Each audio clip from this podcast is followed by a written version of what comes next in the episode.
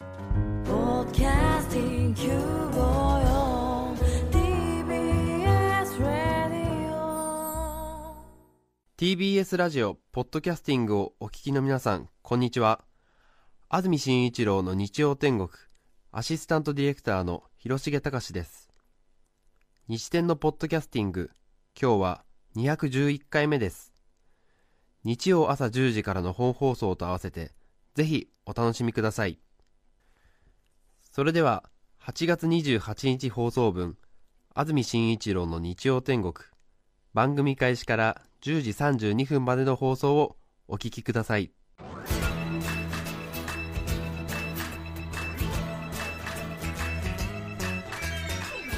安住紳一郎の日曜天国。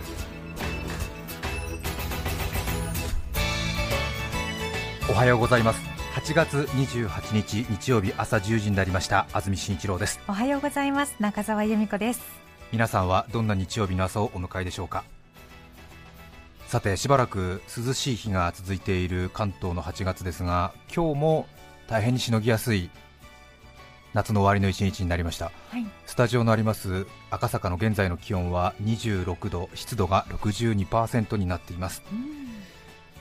いつも朝10時に寒暖計見ますのでこの時間に30度に行ってないというのは本当に涼しいなということを実感しますね。本当です。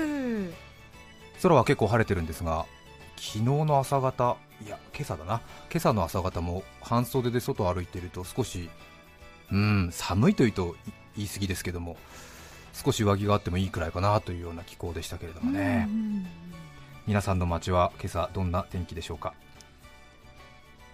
さて今週はスペシャルウィークこと超スイーツ調査週間になっています。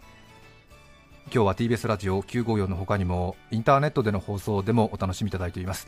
全国全世界の皆さんに午前10時生放送でお届けしています。どうぞお楽しみください、さてスペシャルウィークということで恒例になっています。プレゼントの方を先に紹介したいと思います。今回日展が用意したプレゼントは石川県が誇るブドウの最高級ブランドルビーロマンというブドウを11名の方にプレゼントいたします。多分まだそんなに名前が知られていないと思うんですけれども、えものすごくとにかく大きなブドウですね。えびっくりしました見て。うん。ええ。ちょっと本当にあのえ？っていう感じのブドウですね。ええ。ええ宝石に今一番近い果実と言われておりますよ、はええ。ねえ天国に一番近い島っていうのはねなんとなく聞いたことありますが宝石に今一番近い果実ですからね。すごいですよ。ゴルフボールくらいの一粒ですね。いや冗談じゃなくそうですね、え。よくこの重みに房が耐えられたなと。はい、はい。すごいですよね、はい。多分 500g400g あると思うんですがえ。石川県が10年以上の歳月を費やしまして開発した新種のブドウということです、粒はあの比較的茶ぶどうですか、あのーに近い感じの薄い紫色なんですけれども、うん。とにかく巨峰の2倍3倍ぐらいあるという、ええ酸味が少なく結構甘みが強いんですけれども、うんそうですね。とにかく口いっぱい完全にあの10円玉のコーラ飴ありますよね。あれを口に入れた時くらいのボリューム感ですね、えーあ駄菓子屋さんのね。そうですえね、えええうん。すごい。すごいですね。一口ではいかなかったですね。多分お口の小さい方は多分一口では入らないくらいの大きさがありますね。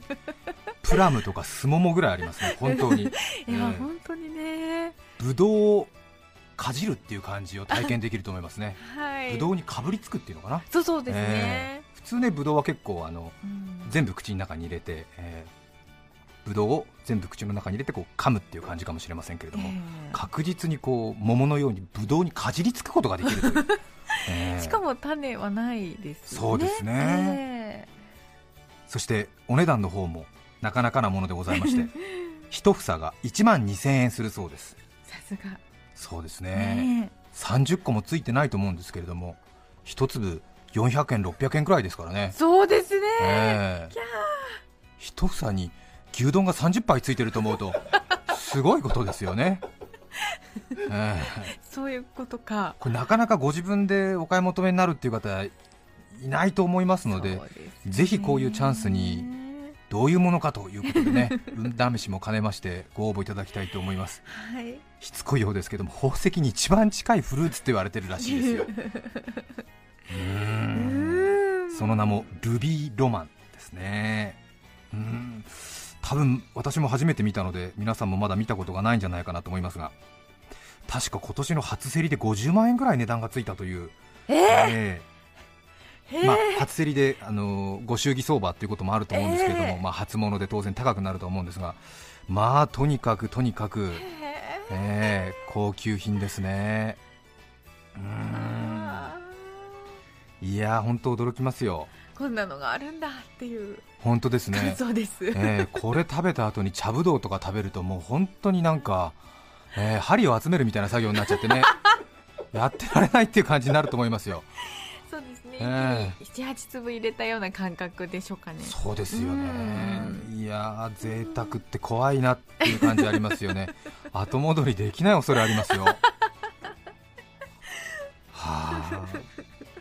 繰り返しになりますが日曜天国スペシャルウィーク今回のプレゼントはルビーロマン11名の方です、そしてさらに今日はプレゼントがあります。はいルビーロマン以外にも TBS ラジオ特製の V60 記念1000円分のクオカードをプレゼントいたします。コンビニやファミレスガソリンスタンドなどで使える1000円分のクオカード10名様にそして3名の方にカルピスセットをプレゼントいたします。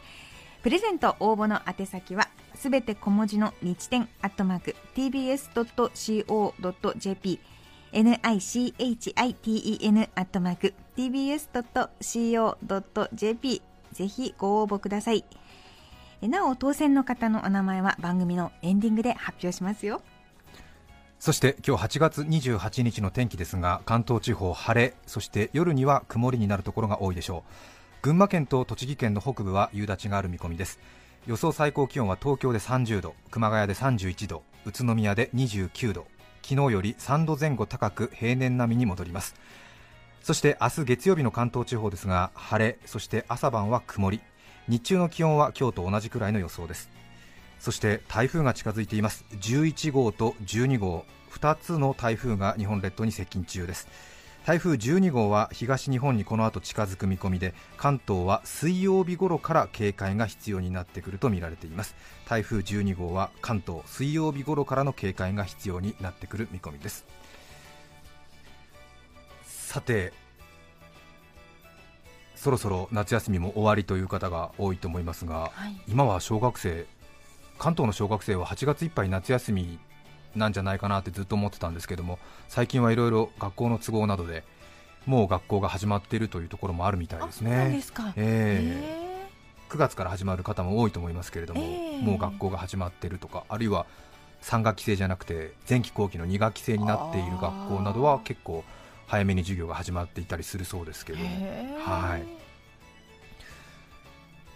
そんな私なんですけども夏休み中の小学生に負けるなということで先週1週間は私自由研究に没頭しておりました。ラジオを聴きの皆さんも小学生時代どんな自由研究をされましたでしょうか？覚えていらっしゃいますでしょうか？私38歳。今年の夏休みの自由研究。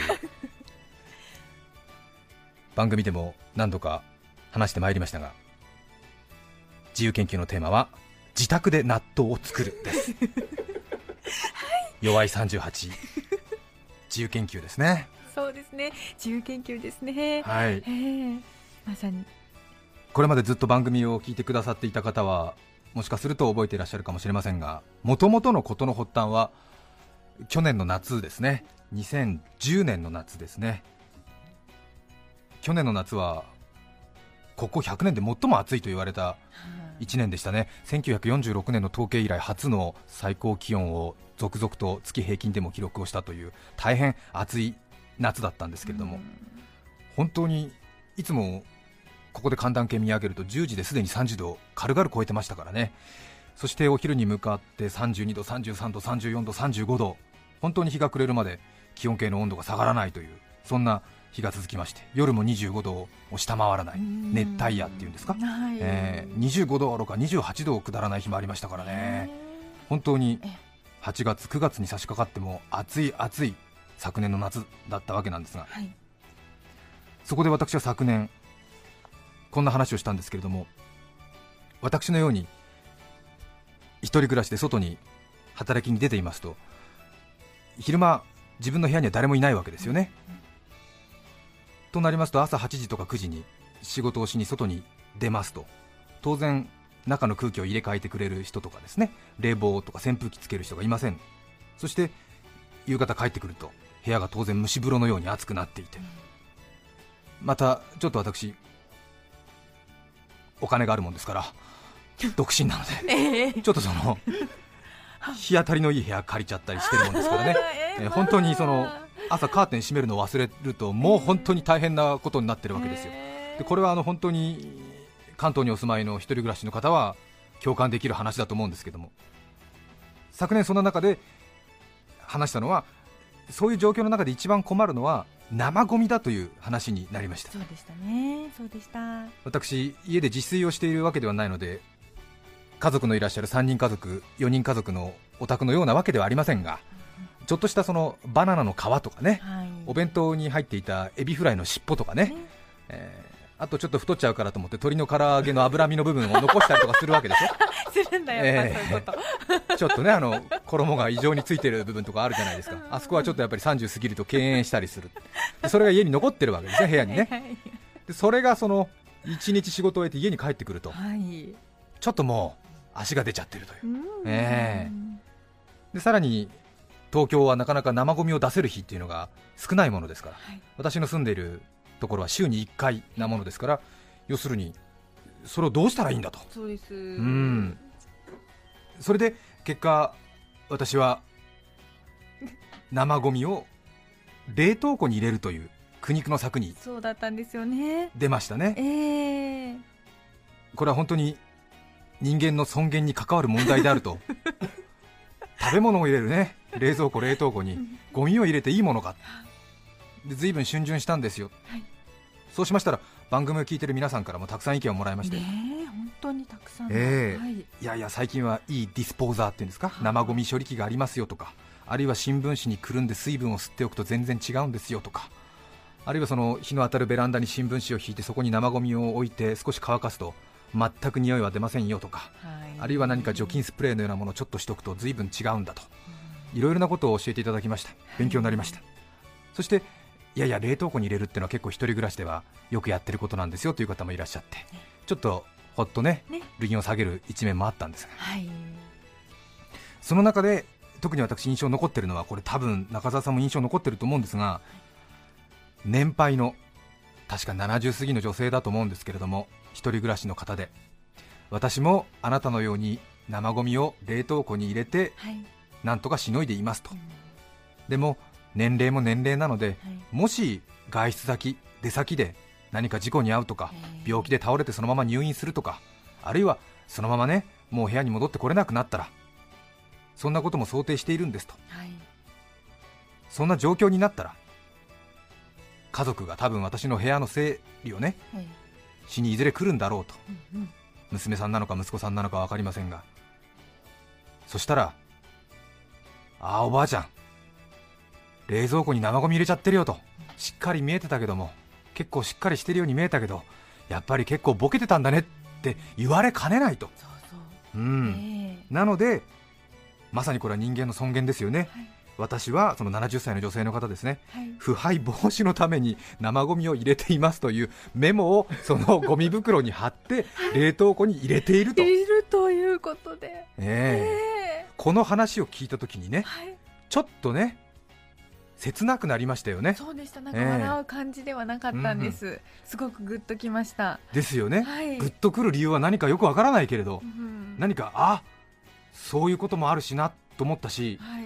私はなんでこんなに住みにくい日本になっちゃったんだろうと思いましたね 私はね。大げさでなくてね。まあ生活する上で当然出てしかるべきものだと思うけれども。あーと哺乳類の長たる人間が生ゴミの処理一つで人間の尊厳を一瞬にして奪われる。そんな住みにくい世の中なんですか？と私は思いましたね。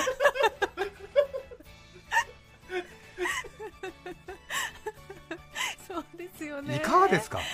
便利な生活と引き換えに私たちは何を失ったんですか？温暖化という問題を抱えましたね。今日は私の自由研究なので。きちんとなぜこのテーマに取り組むかという説明をしています。小学生の皆さんクラスで発表する前にしっかりと準備してください。ね大事ですよ。なぜ自由研究を始めるに至ったか。これ学校でやりましたね。なぜどうしてそしてみたいなことやりますよね。そう。ど。なぜ私はこの研究をしようと思ったのか、うん動機ね。はい、はい。これをきちんと語る、今の部分が動機でしたよ小学生、はいはい 魅力的な動機にしないとね、そうですよ、うんはい、結構総合に語っていいんでね。うん。お願いしますよ、え大きめにね。ーはい。いつからこんなに住みにくくなったんでしょうか私たちの日本は。ハワバチュっていうねそういう問題の問いかけ大事ですよ。便利な生活と引き換えに私たちは何を失ったんでしょう。大事ですよ。私北国の出身で上京して20年になります。38歳です、でも私ですら東京が年々暑くなっていることを実感しますよ。皆さんどうでしょうか？そしてその原因が自分であることもよく分かってる。住んでる人間が暑くしてるんだな。ヒートアイラヒートアイランド現象とか言いますけれども。皆さんもそうではないでしょうか？これだけね木を切り土を隠しアスファルトで固めそして建物がこれだけ建てば風の抜けりが悪くなる。うん。このままじゃまずい温度少し下げなきゃ100年後東京に人が住めなくなるんじゃないかって本当に思う時ありませんか？そうですよね。あります。どんどん暑くなってますよね。本当に、ねえ。50年前熱中症でこれだけ人倒れてましたか？倒れてないですよね。はい。しかし年平均気温が1度上がったとかね。CO2 の量がこれだけ減った増えたと言われても何かこう危機感というのはリアルに迫ってきませんよね。ね。年々順々ですからね。うん。え。そこででもこう言われたら皆さんどうでしょう？最近は東京暑いですよね。私などは昼間家を開けて仕事をして戻ってきたら茹でた大豆が納豆になってたんですよ。これはちょっとおかしいよね。って言われたらこれは多分十中八九あちょっとおかしいね。って思ってくれませんかね。どうですか？おかしいでしょ？こんな年は。この夏は？ええはあ。そうでもない。ごくごく普通にあり得る。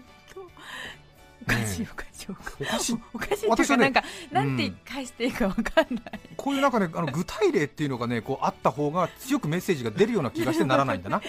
ええいやアスファルトがすごく暑くて、うん。もう本当に東京ちょっとおかしいよねっていうよりも、うんこの間スーパーで買い物してねうっかりちょっとクラクラっと太陽を見て、うん。倒れそうになった時に買ってきた生卵を落としちゃって、ん。そしたらアスファルトの上で10秒もしないうちに白身が固まってきてで30秒も見たらもう目玉焼きになるんだよ。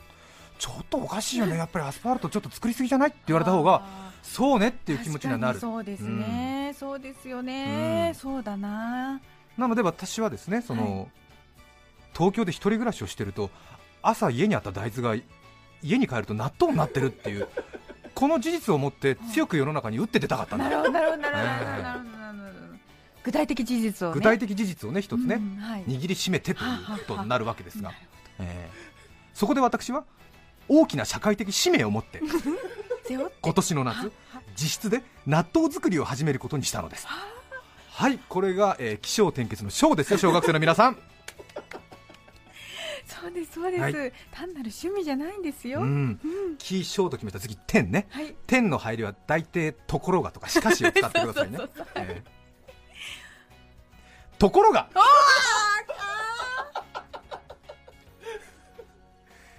ところが2011年の夏いかがだったでしょうか？今年の夏まだ終わってませんけれども6月はとても暑かったですよね、6月の熊谷で確か最高気温記録更新したんじゃないでしょうかね、早々と、はい。ところが8月に入りまして台風が来たあたりから随分と涼しいとお感じになる方が多かったのではないでしょうか。はい、夏休みに入って涼しかったです。ですよね、はい。そしてまだ8月だっていうのにこれだけ涼しいですからね、ね皆さんもご存知のように納豆は大豆からできているわけですが茹でた大豆に納豆菌をつけて40度摂氏40度くらいのところに7時間から8時間ぐらい置いておきますと発酵が進み皆さんがよく知っているあの美味しい糸引き納豆ができるわけなんえですが、うん。私は去年の夏の印象だと日中の気温が毎日30度を超え続けて夕方になっても30度を下らない。そんな状況を見てはい。確実に自分の部屋で日当たりのいいところに置いておけば十分自分の部屋で納豆ができるっていうふうにね、思ったんですよ。はい。でこれは今年の自由研究のテーマ設定完璧だなと思ったんですけれども、はい。ちょっとね今年はやっぱりねあんまり気温がいかなかったですね。うんいかんせん。夏休みの自由研究私も始めるのがちょっと遅かったなと悔やんでいるんですけれども結論だけ先に申し上げますがはい。納豆ができるほど今年の東京は暑くないというのが今年の私の自由研究の結論です、そうでしたか、ええ。やったんですよ。はあ。ここ2週間8月に入ってから5回ほどやったんですえよえええ。頑張りましたね。ことごとく失敗しました、そうですか、ええ。なかなかね思ったようにはいかないですね。そして納豆作りを失敗した時の物心両面での悲しみ。これはね筆舌に尽くしがたいよ。ええ。当然ね、はい。あのせっかくの大豆を無駄にしてしまったという申し訳なさもあるんだけれども、ね。朝独身男が圧力鍋で大豆を茹でるんですよ。想像してください。そして納豆菌をちまちまねこう振りかけてですよ。へえ。家を出ていくわけですね。へへそしてサラリーマンですから外で仕事してヘトヘトで帰ってくるわけですよ。はい。はい。はい。しかし家に入ってみると納豆はできていない、うん。うん、これが5回続いたわけですよできていないってね一言で簡単に言い切っちゃいますけども。できていないっていうのはじゃあどういうことですか？そうですね、ええ。発酵も腐敗も科学的現象としては同一のものですよ。人間にとって有益なものを発酵と呼ぶに過ぎないんですけれどもね。ね。ということはどういうことかということ。ことごとく発酵に失敗した。5回連続で失敗したということははい。5回大豆を部屋の中で腐らせてるってことですよ。そうですね。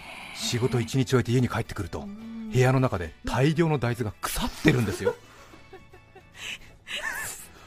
辛い。辛いよ。本当泣くよ。ものすごいんだから。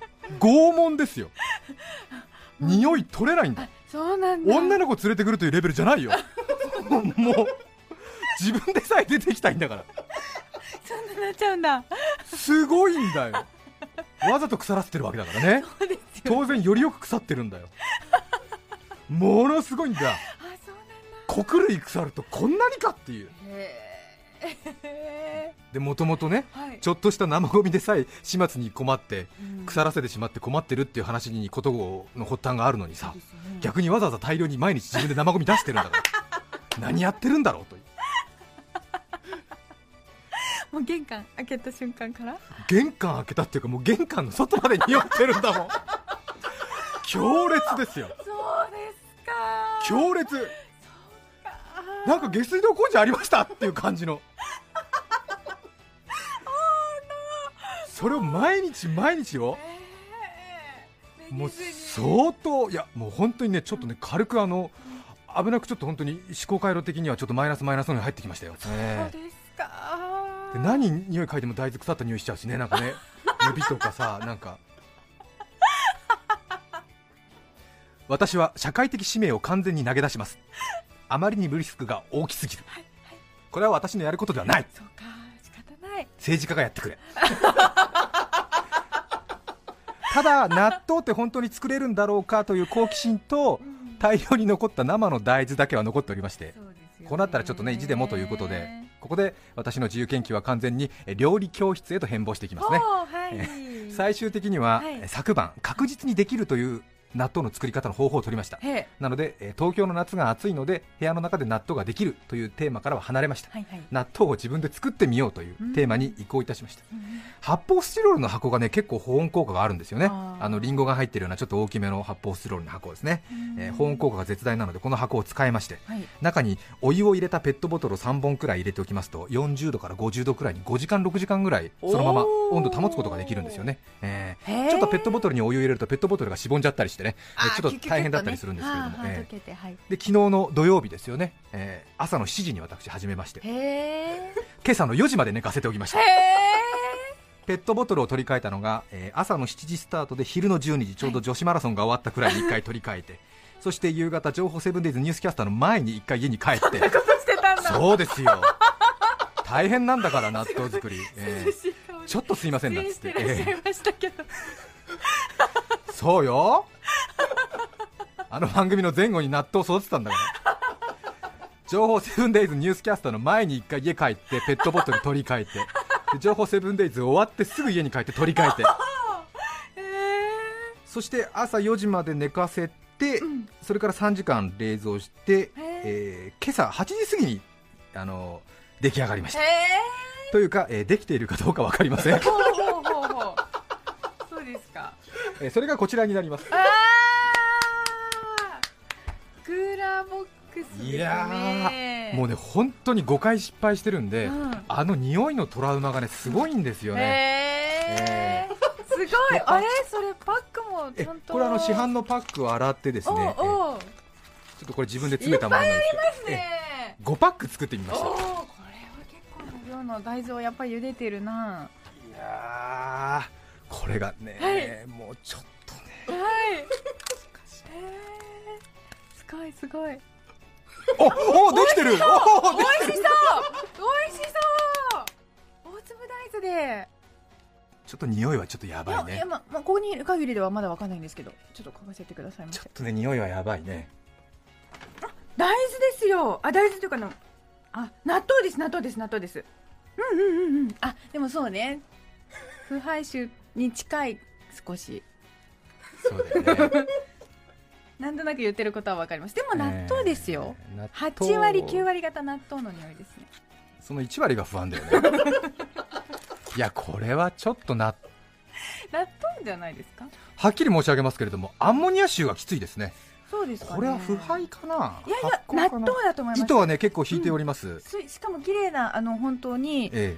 納豆の黄土色に仕上がってますね。え、うん。糸はね結構強力に引いてますね。ああ綺麗。ただこれが腐敗なのか発酵なのかですよね。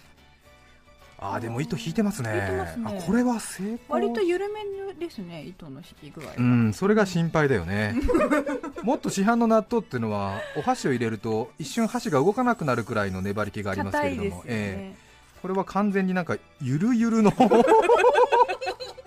糸引いてますねこれねですねいやでも綺麗に茹でましたね。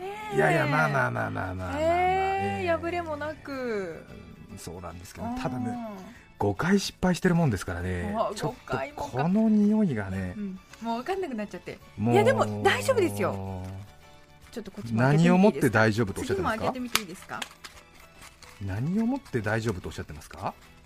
あうん。あいやーでもなるほさどね。うんあ。ーちょっとこの12割の香りが心配でしょうかね。正しく言うと市販の納豆を買ってきて腐らせちゃったっていうような匂いがしない？シャンの納豆を常温に置いといちゃった感じ、そうですね。そうですかね。あとね本当にねこの何回かの実験のはい。過程で私ね納豆が嫌いになったのよ。こ れまで大好きだったんだけど毎日毎日失敗した時の納豆の匂い嗅いでるもんですからね。ちょっとね苦手になっちゃったですよ。そうんかそうかそうか。なるほどね。じゃあちょっと強めの醤油でごまかして。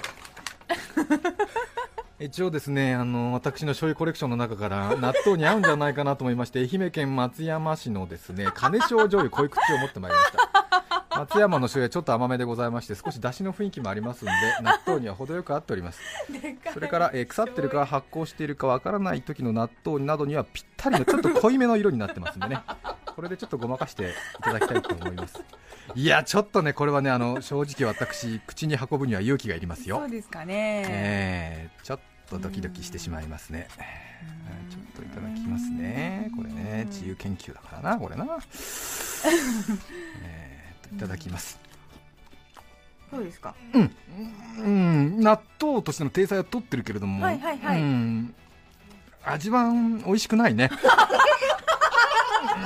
そうなんですか、うん。味これはダメうん。これダメだね。いやいやダメダメ。お腹えお腹壊すからやめた方がいいよ、うん。これはダメだね。どの家庭で失敗したんだこれ？これダメだ。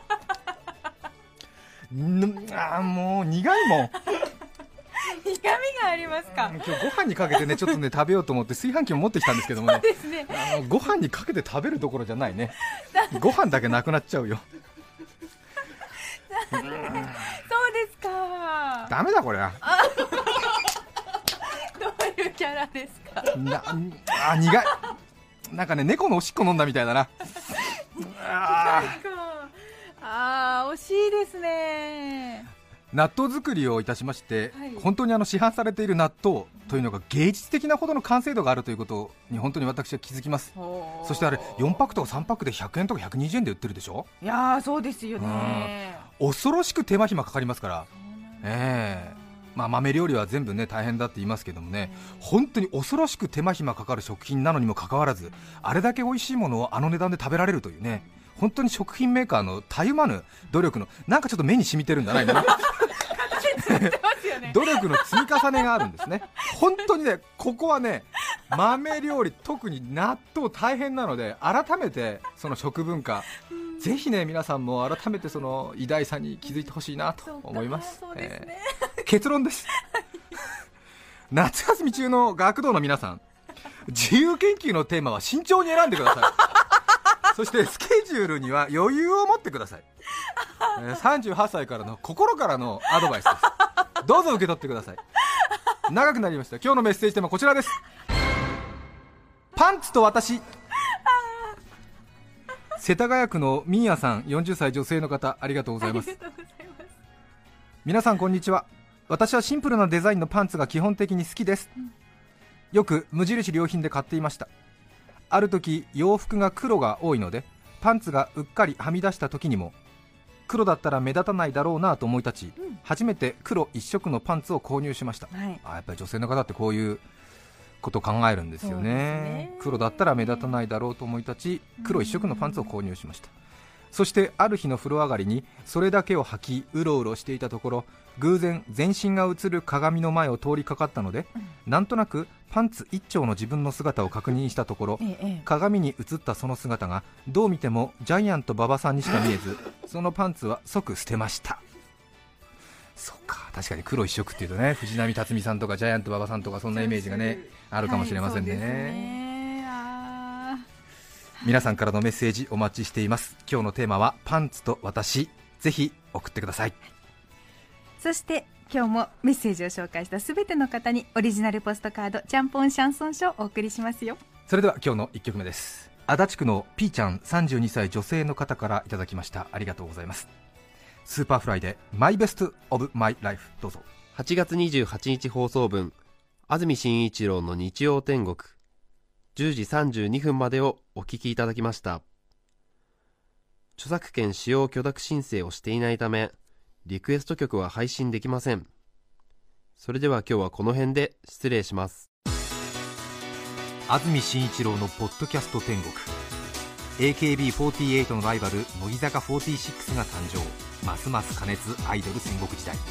AKB48 に SKE48SDN48 に NMB48 覚えきれないあなたには TBS954 がおすすめか TBS ラジオです。さて来週9月4日の安住紳一郎の日曜天国。メッセージテーマは2011年夏の事件簿。ゲストは公園博士山崎誠さんです。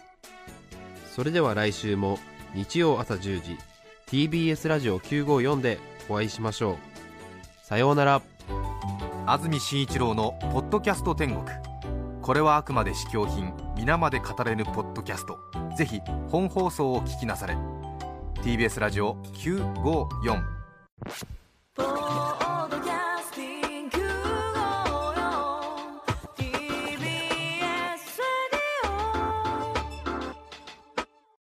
TBS ワシントン支局の樫本照之と涌井文明です。ポッドキャスト番組「週刊アメリカ大統領選2024」では大統領選の最新の情勢やニュースを深掘り。現場取材のエピソードや舞台裏も紹介しています。毎週土曜日午前9時頃から配信です